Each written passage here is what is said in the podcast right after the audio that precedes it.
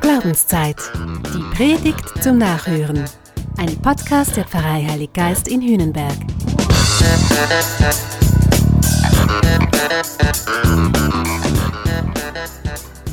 Ich kann Prüfungen nicht leiden. Das ist so ein Trauma aus meiner Schulzeit. Da gab es immer Blitztests, Hausaufgabenüberprüfungen.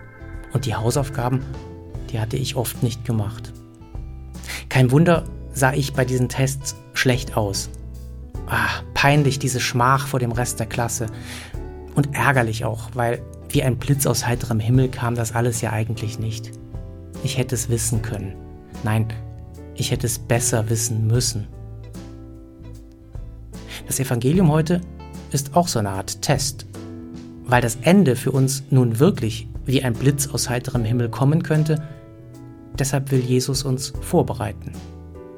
Und vielleicht, weil Schulen so belehrend wirken, wählt Jesus lieber die Szenerie eines Gerichts. Er selbst ist der Richter. Es wird unterschieden und so auch geschieden. Das Kriterium der Unterscheidung ist die Nächstenliebe. Alle, die sie praktizieren, kommen auf die Seite der Gesegneten.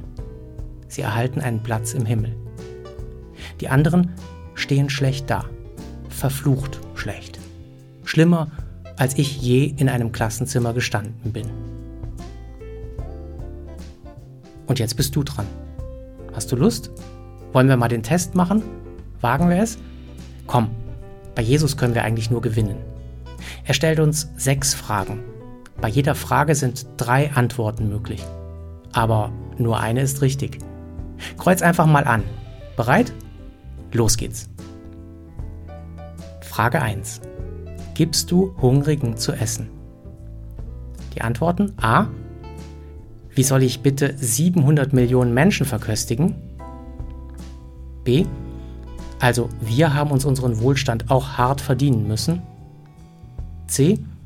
Gut gibt es Hilfswerke, so kann ich wenigstens indirekt meinen Beitrag leisten. Frage 2.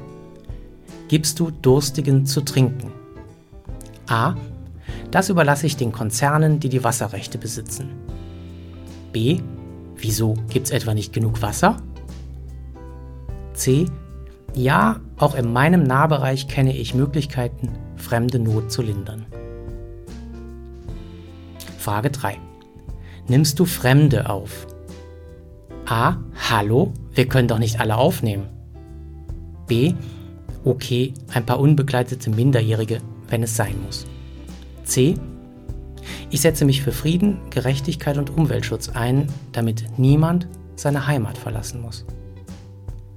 So, das war's schon, Halbzeit. Kurze Pause, Fenster auf, mal durchlüften. Mann, Jesus, das sind irgendwie fiese Fragen. Ist mir fast ein wenig zu persönlich. Was? Es geht weiter? Okay. Frage 4.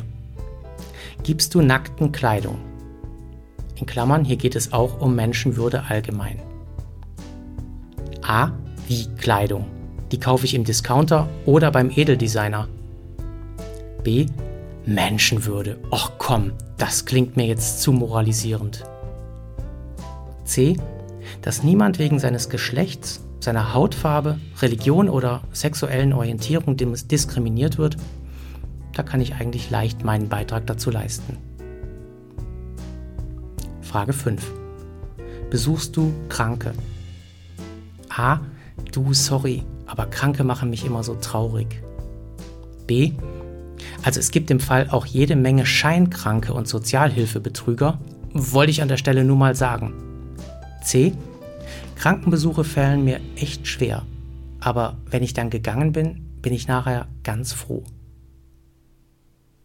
Frage 6. Wie stehst du zu Verurteilten und Gefangenen? A. Wegsperren die Bande. Macht endlich Schluss mit der Kuscheljustiz. B. Ich mache um unsympathische Menschen grundsätzlich einen Bogen. C dass Jesus wirklich jeder und jedem noch eine Chance gibt, unglaublich. Ich stehe da staunend und betend davor.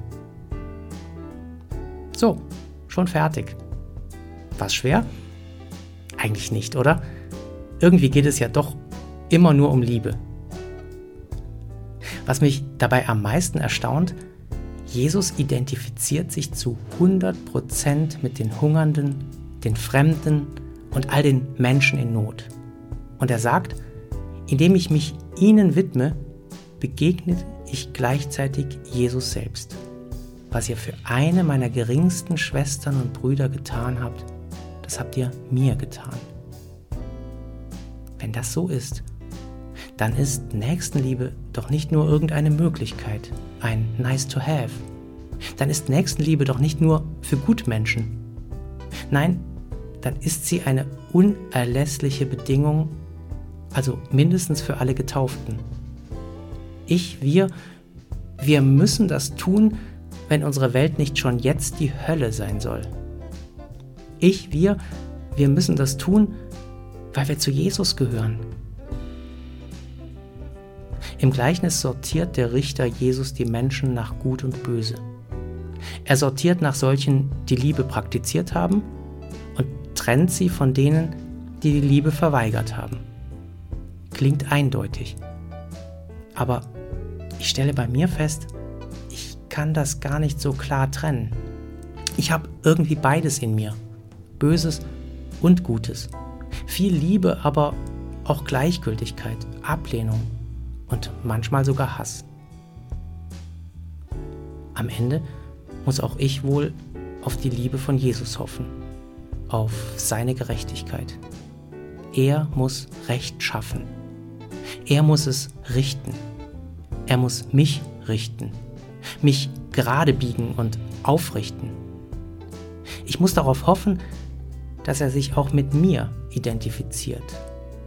Mit mir, der ich ja auf meine Art hungrig bin und durstig, nackt und krank und fremd und gefangen in mir selbst.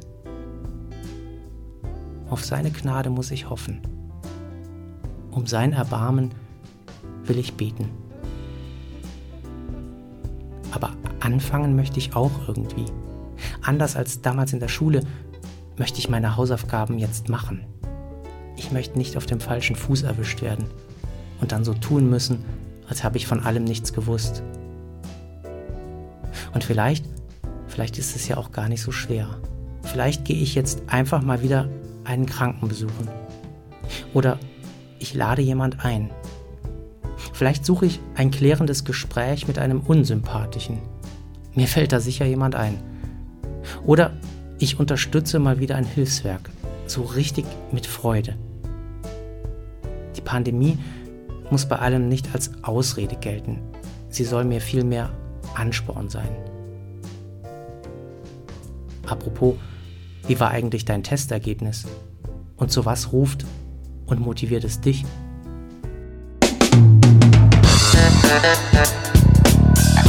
Das war Glaubenszeit. Die Predigt zum Nachhören. Ein Podcast der Pfarrei Heilig Geist in Hünenberg. Gesprochen von Christian Kelter. Idee und Konzeption Biesberg Media Group. Wir machen Medien.